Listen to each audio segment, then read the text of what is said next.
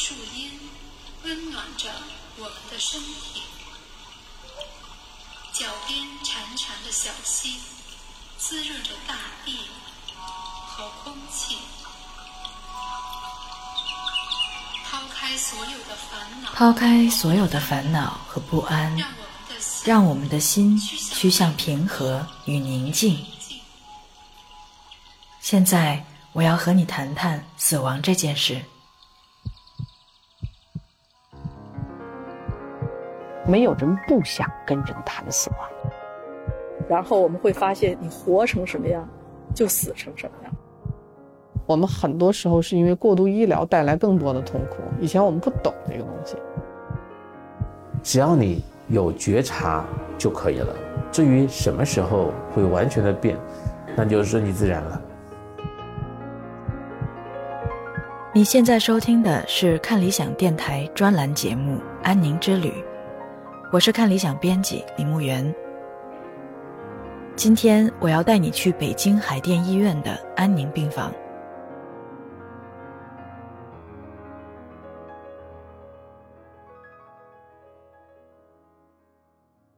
今天二零二零年七月二十八号，今天是我们这个疫情之后。啊，第一天恢复这个志愿者服务，虽然我们今天人很少，但是我们完全按照我们的流程来哈。第一项就是来这个呃，大家一边念一边重新去回味一下我们的在病房服务的这些要求。好，第一，这是海淀医院安宁病房的志愿者负责人张威。在他的协助下，我第一次进入安宁病房。遵守海淀医院各项规定。二，准时到岗。如遇特殊情况可能迟到或无法到岗，需及时到职当哇，这是个什么机子啊？录音用的。录音用的？那手机不是能录音吗？也能，但这个效果更好。哦，这效果更好。现在我在安宁病房的门口，我需要先扫三个码，一个是北京健康宝的健康数据查询，第二个是疫情。这里是海淀医院二区八楼，安宁病房和肿瘤科共用一个病区，平常人很少留意到这个地方。作为一个独立科室，安宁病房目前只有六张病床，两位医师和两位全职护士。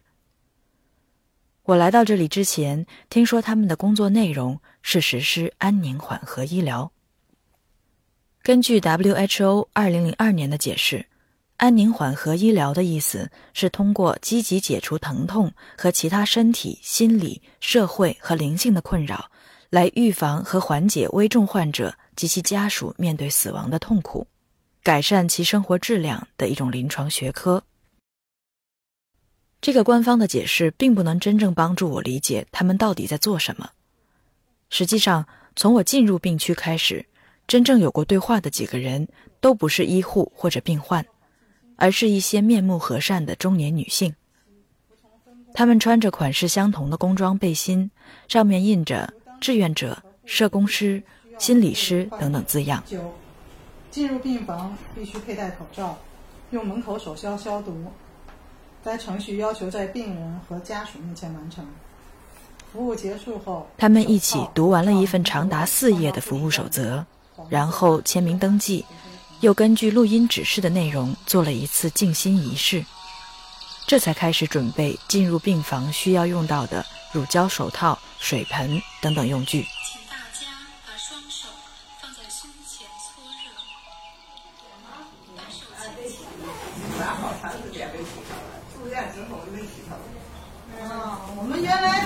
星期都有志愿者来，来三次。最近就是因为这个疫情没法来了。本来星期一、星期三、星期六都有志愿者。这是哪哪个单位和哪里边来义务进行义务的？对我们是志愿者。谢谢谢谢人吧，为人民服务。啊，应该的。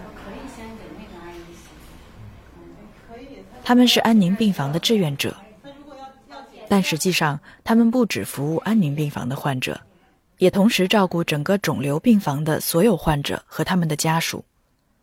服务内容包括洗发、理发、按摩、聊天等等。患者有需要时，志愿者也会陪他们打牌、读书、看电影。哦，那现在外面好点了吗？外面现在还好吧？前一阵儿北京不是放开了，对学生什么都开学了，学生放假了，放假了。这是住在肿瘤病房的两位患者，一位是中年女性，她的丈夫在这里陪床照顾；另一位是老年女性，她有一头黑白相间的头发，乍一看上去是灰色的。你这里头还不少黑头发呢。啊，行，那先不往那儿啊，行。灰色的头发，人家现在讲究这个灰的浪漫是吧？啊，哎呦，是不是？人家年轻人讲五十度灰，是不是？那我也浪漫一把。嗯。洗头发的时候，志愿者会请服务对象躺在床上，他们使用特制的热水袋和水盆来为不同的人洗头发。共同点是，他们的动作都非常轻，因为重症患者的头发通常稀薄柔软，他们的身体需要被小心对待。你要轻轻地拖着他们的后颈，用冷热适中的水流冲洗他们头上的泡沫。这一切让人想起给婴儿洗头的场景。的确，一个人重病的时候，就可能会变成婴儿。而志愿者在帮助患者和他们的家属时，常常是充满柔情的。但是，他们是谁呢？他们服务了什么样的人？那些住在安宁病房的人，他们为什么会来到这里？在安宁疗护病房，死亡真的会比别处显得轻松吗？我有很多疑问，所以我决定和这里的人谈一谈。在接下来的五集节目中，我将会遇到患者、志愿者、心理师、医生、护士，还有对死亡感到好奇、恐惧、担忧、悲伤的陌生人。我要和他们谈谈死亡这件事。我也会和他们谈谈，在死亡到来之前，我们可以怎样的活着。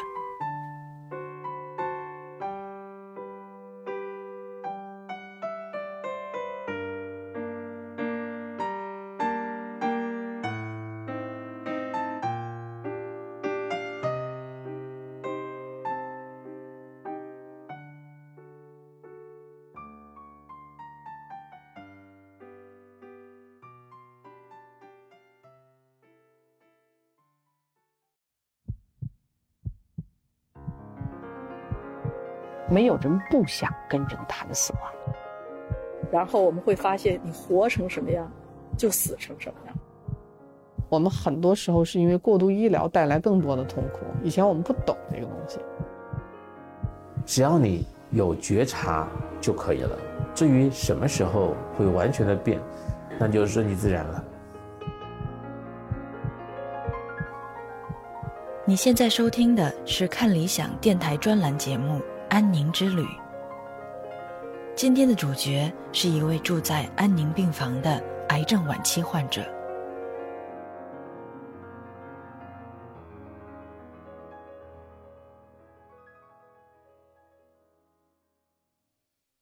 到这个时候，我求死的愿望比求生的愿望大，所以我说我来了就没打算回去，啊。必须从这儿给我送走。下任务了。是是。他叫白灵，今年六十七岁。白灵是上周的一个老病人，他喜欢听音乐、看演出、四处旅游。一九年四月份的时候，因为皮肤黄，然后眼黄，然后尿色加深，发现了有胆管恶性肿瘤啊。当时做了一个排黄的这样一个措施，然后经过病理检测是一个。胆总管的下段癌，之后他做了一个根据术。这是安宁病房每周三的大查房，病房全部医护人员都到场，集中讨论病例。主治医生白露正在介绍白灵的近况。心理方面就是病人是完全知情的，但是这个过程当中他承受了很多的痛苦啊，所以他觉得每次痛苦来袭的时候，他就会觉得生不如死的，他希望快点结束。所以当我们觉得这个胃液里面没有血的时候，他这是一个好消息，在我们看来，他觉得是一个坏消息，因为他觉得这说明他可能会死得慢一点。如果他一直出血的话，他可能就会休克，然后就过去了。他觉得他给他女儿带来了很多的负担，因为他女儿要全心全意的陪着他，然后也没有办法好好休息，然后丢下了自己的家庭和自己的工作，所以他会有内疚吧。二零二零年七月二十九日的下午，在安宁病房心理师李艳玲的陪同下，我进入了白灵的病房。她有一头银灰色的短发，神情看起来有些严厉。她的床边垂着一条细管，一端连着她的身体，另一端是三百毫升腹腔积液。女儿说，她每天要排出一千毫升。他的腹腔里已经全是水了，腹腔积液压迫双肺，让他喘不上气来。我想，你有时需要集中注意力。才能听清他在说什么。这一天，我们聊了三个小时，期间说到他去埃及旅行的经历，说到他最爱的茴香馅饺子，说到微积分、大手术和锁骨穿刺。他向我展示手机里的电子相册，但从我们谈话的内容和他当时的精神状态，你很难相信医生对他寿命的综合评估。只有三个星期，而我们见面的这天已经是他在安宁病房的第十天。我忍不住好奇，他是什么时候知道自己的病情的？他不害怕吗？我是二零一九年六月二十五做的这个肝胆大手术，我是胆管癌。完了，最最后，我这叫什么呀？怎么说那叫最后一步？那个他踩着最后可以进行手术的时间点进的医院做的手术。如果再晚一点，他就连手术都做不了。因为我什么都不知道。做之前嗯不知道手术性质。我自己不知道。他不知道。嗯。整整瞒了他一年。我是二零一九年四月三十号拿到他那个 ERCP 细胞学二零二零腺癌细胞的那个报告的。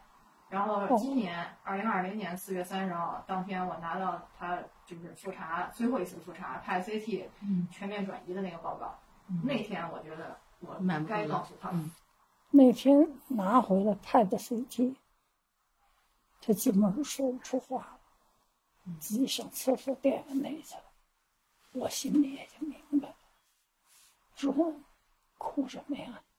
我说妈心里特淡定。我对生死早就看透了，更何况我得了这么一个病。这个胆管癌也叫癌中之王，是最恶劣的一个。我说我特淡定，别哭，没事儿。我活的那天算那天。我这不做完手术，我这不还好了这么长时间吗？好几个月。正因为不了解自己的实际情况，所以白灵一度是很乐观的。他相信手术之后身体就会好转，但实际上，手术之后仅仅插胃管导流胃液这一关，就能挫败很多人。出来的时候带着胃管往外引流，引流胃液，然后，哎呀，这个出了院以后。这胃管折腾的我呀，别说是夜里坐着，怎么都是疼的我扎心，就那种。哎呀，他爸说怎么办，他也没主意了。哎呀，我就大哭一场，就那次哭一场。那时候还没想过打吗啡之类的。没有，因为就只是一个胃管儿，没有想到就是它会产生这么大的一个反应。嗯，但其实很疼吗？对，就是非常痛苦。你想，这东西已经在他肚子里搁了一个月了。他们啊，一直在坚持让我化疗，说这个手术完了以后，淋巴转移是非常讨厌的一件事。可是我做不了，因为我是特别的敏感的体质。我做手术之前，我的基础病叫干燥综合症，这是自身免疫系统的一种病。我就在这之前，我一直吃着抑制免疫的药啊什么的。这个也是在就像癌症似的探索过程。大夫说能查着病因的病都能治，这干燥综合症也属于查不出病因的病。所以我就是极敏感的体质。那大夫就说，干燥综合征是一种慢性炎症性自身免疫病。临床表现为口干、眼干、浑身干燥起皮。白灵的泪腺受损，功能下降，以至于她哭的时候，旁人甚至看不见他的眼泪。二零二零年受疫情影响，北京的很多医院在二月全面封闭了，白灵的复查因此被耽搁。三月终于有了机会再做检查，他们发现。癌症全面扩散了。三月之后，白灵的身体开始恶化，化疗已经起不到任何作用，反而会加重他的痛苦。他和女儿商量之后，决定放弃化疗，先解决疼痛和胸腔积液的问题。但这时就有一个新的问题，那就是在不同医院之间，在同一医院的不同科室之间。信息不对称比普通人能想象的似乎更严重，不同科室之间甚至能出现隔行如隔山的区别。这个阶段，白灵和她的女儿面临的最大的问题，竟然是谁能给她抽胸腔积液？肝胆外科吗？肿瘤科吗？呼吸科吗？胸科、内科？到底谁能解决这个问题？那时候就急着想抽这个积液，哎呀！各种医院也不接我们，到那个肿瘤科，肿瘤科就说随便哪个医院的，对，呼吸科。肿瘤医院就给我们的回复说，你这个大三甲随便一个那个就都都可以进。那时候北京难的一那时候北京已经降级了。嗯，但是就是我我又去北大医院，北大医院说你这个手术都不是在我这儿做的，我怎么能盲目的给你抽这个胸腔积液呢？而且他这个。胸腔积液，他说你这种情况应该不是抽一次就能解决问题的。然后他们医院还不是给那个流管的那种，所以他说你还是得回肿瘤医院。就等于从四月三十号，然后到那个现在住进咱们安宁病房之前吧，就整个我就是各北京各大医院各种跑，把他都快累死。就是你你都到最后不知道应该是谁帮你解决这个问题了。就是这胸水一直到安宁病房以后才开始放的。那不是，不是。然后就最后我才了解到，就是肿瘤医院它解决这个胸水，应该是他们的急诊科来解决这个抽胸水的问题。我我最最后都是你咨询了好多大夫，他们才回馈给我这信息。我我问那个给他主刀的那个大夫，他跟我说，他说应该是胸科，然后胸科说不是我们科。我说那应该是谁抽胸胸水？他说那你就再再去那个综合综合科的好。医生自己也并不清楚到底。对，就是他们医院自己都不清楚每个科室应该是什么样的一个治疗，什么样的就是我该负责什么，嗯，他们也不是很了解。最后是去那个肿瘤院急诊给他这胸水。哎呀，抽完了以后我又活过来了，那时候就要憋死似的。你想他现在右部那个胸腔内全是水了，嗯，连肺都看不见了。他这个也是。为什么你去肿瘤医院去人胸科？人胸科说，即使是我的这儿问题，也是你肝胆外科转移到这儿来的，并不是不是肺部原发的。对，并不是肺人家肺部原发的，不确实不该人家管啊。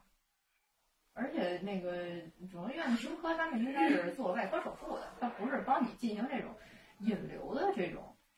人说人是做大手术的，抢救你生命的，你这种不属于那个，所以就各种的，就是在急诊科吧。这就是白灵在癌症爆发之后的日常生活，冗长、痛苦，永远不知道接下来会有什么新的困难。但有一件事情是确定的，那就是他的时间不多了。假设你的生命还剩三个月，你会如何度过？如果这三个月是伴随着难以忍受的疼痛、呼吸困难，而且几乎不能进食，你能如何度过？对当时的白灵来说，她没有别的选择，只有度日如年，一心求死。女儿开始在网上搜索疼痛管理科。和提供临终照料的医院，抱着最后一丝希望，他拨通了海淀医院安宁病房的电话。他那天一跟那个就是秦主任联系上，他也特激动，他说：“哎呦喂，真好，是吧？”我听了更激动。跟这秦主任一聊天，哎呀，我说这就是我想来的地方。我就跟秦主任我说：“哎呀，这是我修来的，真是。我说跟你也是一个缘分，就觉得这个团队，从主任到医生到护士，都特别好，嗯，真是那种临终关怀的那种，替你着想。然后秦主任拿出了一个本子，那上写着五个愿望。”我让我女儿逐条的给我念，我一写，一看，完全跟我吻合，全都符合我这个那什么。我说我前夫，我觉得我进了这儿，我绝不出去，绝不活着从这儿出去。我的五个愿望是由北京生前预嘱推广协会制作的一本手册。在这本手册中，患者需要勾选回答五个大问题，内容包括：我要或不要什么医疗服务；我希望使用或不使用生命支持医疗；我希望别人怎样对待我；我想让我的家人和朋友知道什么；我希望谁帮助我。这份手册最初是为健康人和慢性病人设计的。对于已经进入生命末期的患者，则应该谨慎的使用。而白灵，则是为数不多的收到了这份手册的患者之一。从进入安宁病房开始，每一位患者和他们的家属都会在安宁团队的陪同下，反复确认他们的选择。在患者接受的范围内，他们一起谈病情，谈未了的愿望。甚至谈可能到来的死亡。根据患者对相关议题的接受程度，话题会慢慢深入。实际上，从进入安宁病房开始，患者本人和他的家属都要开始直面一个问题：一段生命即将结束，就像旅途到了终点，你有没有想过要以怎样的姿态告别？我妈特别坚强。嗯，嗨，这不是坚强的事儿。那你，摊在你身上，你现在没办法啊，你也不能推给谁呀。所以我现在就是，我说别人也可能上这儿来求生，我就是来求死的，尽快的，赶快结束。嗯，但我觉得您特别勇敢，真勇敢一点。对，我觉得，嗯，我并不勇敢。我我我不知道我的理解对不对啊？就是我至少这件事情，其实曾经跟我妈沟通过，就是不存在勇敢不勇敢的问题。就是真的，当你呃已经能呃预见到你不会有一个非常好的一个结果的时候，而且你能预见到你的病情是在逐步恶化，每天就是嗯都都都在往恶性的方向发展的时候，你其实不会愿意坚持的。因为没有人愿意就是痛苦的。我特别反对中国人那种老观念，好死不如赖活着，一点尊严都没有。怎么好死不如赖活着呀？哎呀，我还是觉得是生活，如果要真的一点生活质量都然后你。也没有乐趣可言了，你也不觉得它很快乐、很开心了，嗯，别人说多么高兴的事，都跟我没关系。我也笑不起来。你说有什么意思啊？你跟女儿两个，我觉得都挺通透的，什么事儿都说哈挺清楚的。是是嗯，是，我们俩就在这方面就三观特别一致，后续一些事情都跟女儿有交代吗？交代该说的都有交代。该说的说了，该说都说，也没单独什么，跟姑娘说点啥吗？也没有欣赏她呀，谢谢她呀，我当然感谢他，我爱他。对你爱她。跟老伴儿也说过嗯。跟老伴儿说，老伴儿就是，哎呀，调整他的那个什么呗。真的有一天要走了，你会穿打扮成什么样子啊？穿什么漂哎，亮衣服都给他拿来了，对，什么漂亮衣服呀？都准备好了。都是你自己挑的啊。嗨，我那时候就春节左右的时候，嗯，我那时候恢复的也特别好，嗯，我自己用两斤藏蓝色的毛线织了一条鱼尾裙，哇，嗯，配什么衣服呢？而且嗯红色的上衣，嗯，然后还有我的旗袍，他们还给我要穿上，我说能穿上吗？我这里现在一条腿就好几十斤，嗯，我那时候安宁疗护的理念之中，有一项叫做四道人生，分别是道谢、道爱、道歉、道别。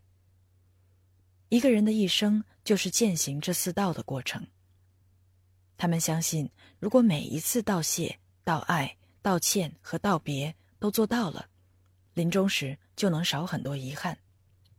白灵入住之后，安宁病房的医生、护士、心理师、社工都会在他状态好的时候来和他聊天，倾听他的人生故事，仿佛通过这种形式，一个人的历史和他的观念会分散保留在不同人的记忆里，进而留在一个更大的历史之中。我这一生也挺坎坷的。山西插队，真正的在地里边修理地球三年，然后又在当地分配工作，是一工厂，我在那工作了五年，七六年调回北京，然后我也是在不断的那什么学习，完了从工人转成干部，转成干部你得有那个什么呀学业，我就读电大，就这么一科一科一科，把这些课程学完了。你想我初中才上了一年，才学了第一册数学，和第二册代数，就是这两个，三角还没接触呢，就文革了嘛，都是后来。你这些课程，我们这属于半文半理，他要把微积分学下来，啊，太难了。你上电大那会儿已经有孩子了是吗？有他了，我经常人都忘了去接他，对他也很不公平。要不然就是老师，要不然园长一个人陪着他呢。说你们家长干嘛呀？都不接孩子的。他也从开始上幼儿园，人家说一开始就给他送挣脱，一下子就让他那个没有那种要天天接的那种，我也很心疼的。所以你那么忙，还是尽量的天天去接他，对，没死的都后来他爸爸是脱产是两年，他爸爸回来以后，我也就好多了。嗯，下了班以后也不回家，就在单位随便吃点儿。像那微积分，没别的途径，大量的做题。哎呀，做那题一沓子一沓子。你想，我得补三角函数。嗯，想想就头大啊。然后那个六十二分，万岁！一开始没有系统的电大，什么到人大都是那种短训班儿。我不会放弃，只要有学习的机会，我一定要去学习。嗯，后来文凭也拿到手了，然后考助理统计师，考统计师，考外语，徐国璋一测，哎呀，我那时候居然能考到快八十分，也也过关了，然后考统计师论文答辩，我也是很那什么的。就是我们那个工作站，就是五十几个学生，到最后一次通过一门没补考的就五个人，我就是其中一个。我是那种争强好胜的人，我不甘落后。还有在生活上，我也是热爱生活，我也要把生活过得好好的。完了，我退休以后。也也学点东西什么的，然后后来女儿也是满足我的，带我到很多好多国家去旅游。但是她小时候我也好好培养她了，她从五岁就开始弹钢琴，最后也是考的艺术院校，首师大音乐系。她小时候我就是各种熏陶，带她到中山公园音乐堂。放暑假听各种音乐会，到那儿保利，只要有演出，我就带他去看。自己也很喜欢音乐吧？喜欢。等着我那什么了，他又带着我。就这次我大病出来也是，光仁义的话剧看了几场，然后国家大剧院芭蕾，哎呀，今天看的最精彩两场芭蕾。都是俄罗斯，嗯，和那个堂吉堂吉诃德，和那个天鹅天鹅湖。因为我本身也是学艺术的嘛，所以就是我学这个专业，那在家肯定也有这种练习。哎呀，也是。我现在回味起来，小时候他去都我都是享受。你想他艺术院校，他回来以后。他得大连，他弹钢琴呢，主修钢琴。你说，他也很刻苦。回来就就洗完了脸，一坐那儿就是两三个小时。然后他那时候，我不知道有多少人能从他的讲述里看到自己或身边人的影子。安宁病房的秦院主任说：“躺在病床上的每一个人都是我们的老师。”通过倾听他们的人生故事，我们自己往往能收获一念灵感。它或许提供一种契机，让你终于开始思考：我的人生到了哪一个阶段？我有多少需要实现的目标？我有什么必须珍惜的事物？我最爱的人是谁？他们知道我的爱吗？咱们是娘俩，也是朋友那个关系。就闺蜜什么，对，就像我妈说的，就嗯，难得能，呃，三观一致，而且就是我们能相互理解，嗯，我也很懂得她，然后她也能明白我的这种嗯。心意，嗯，我女儿就是我那段状态好，她趁着那段时间还创部做了一部小说呢，自己，哈哈哈，嗨，自己瞎写，嗯，她那个哎呦。也算他的处女作吧。哎呦，我是妈生的第一个读者。对对是，您已经读了。我已经读了。我妈看，我妈看的那个都是我刚刚那个手写稿写完了以后，那个录入到电脑的，就是根本都还没没没修没修改的那种，然后更谈不上什么精修啊，然后剔除这些就自己不满意的什么东西。嗯。写了快三十万字了，嗯，二十多万字 是。一开始就说，我开始也谁都没告诉，连我妈都没告诉我。然后我就是写到差不多大半的时候，我跟她说：“我说，哎，我写了这么一个东西。然后，而且我我写那个小说不是按着那个从第一章，然后第一节，然后到最后那样去创作的。我是那个就是嗯断续的，可能写了前四章，然后我又开始写最后的那几章。”然后在包括在一章里边，我可能也是写了第一节，然后又写了后面的第七节、第八节，然后再回过头来再写。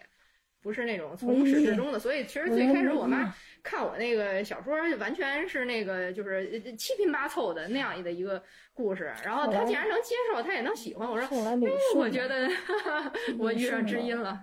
女性了特好。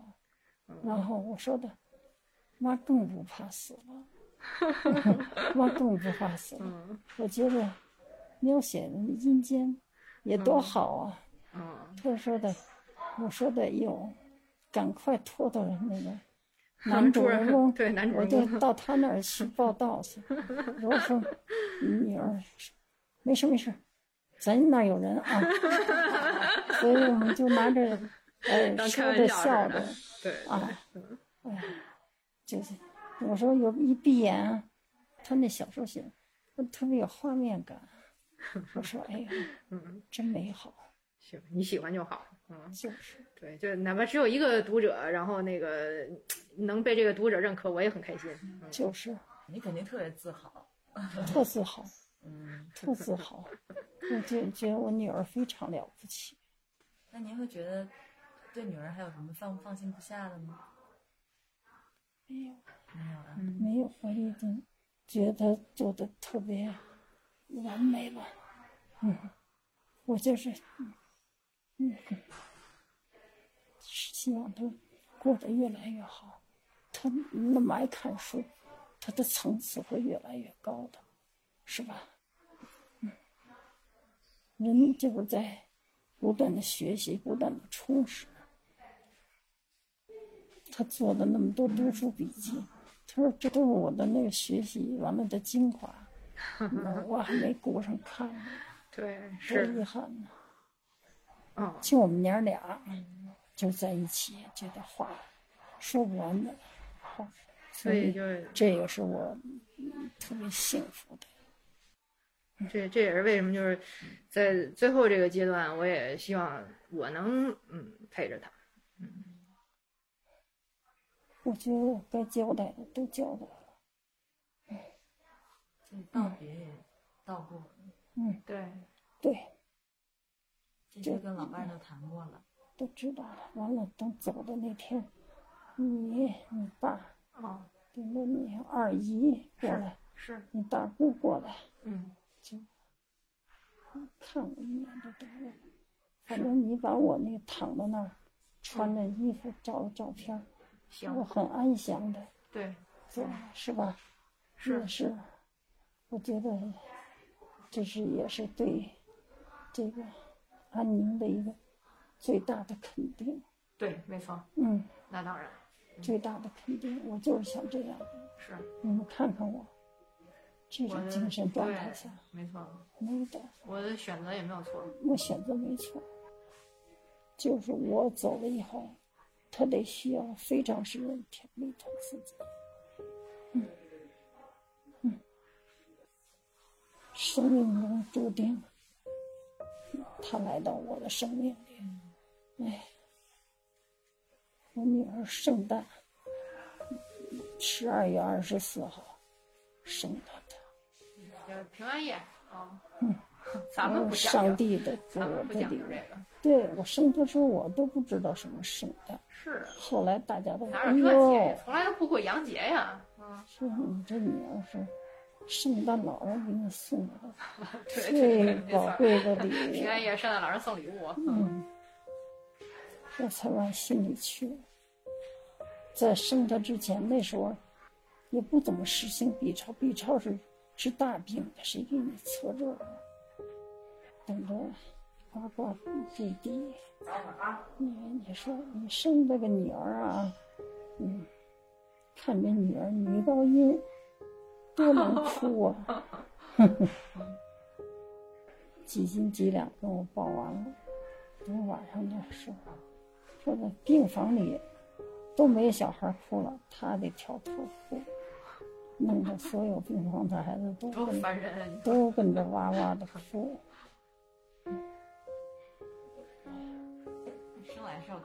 在我们谈话一周之后，二零二零年八月四日晚上，白灵去世了。在生命的最后几天，常规处理手段已经不能缓解她的痛苦了，所以他选择了持续注射镇静药物，进入了长久的昏睡状态。这是他和家人共同做出的决定。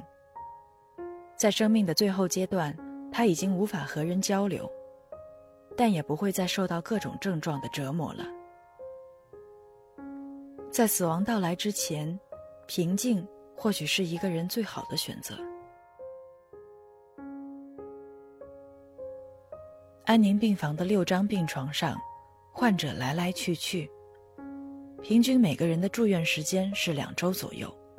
他们之中百分之八十的人会在医院离世，也有人经过治疗，病情恢复平稳，可以出院回家休养。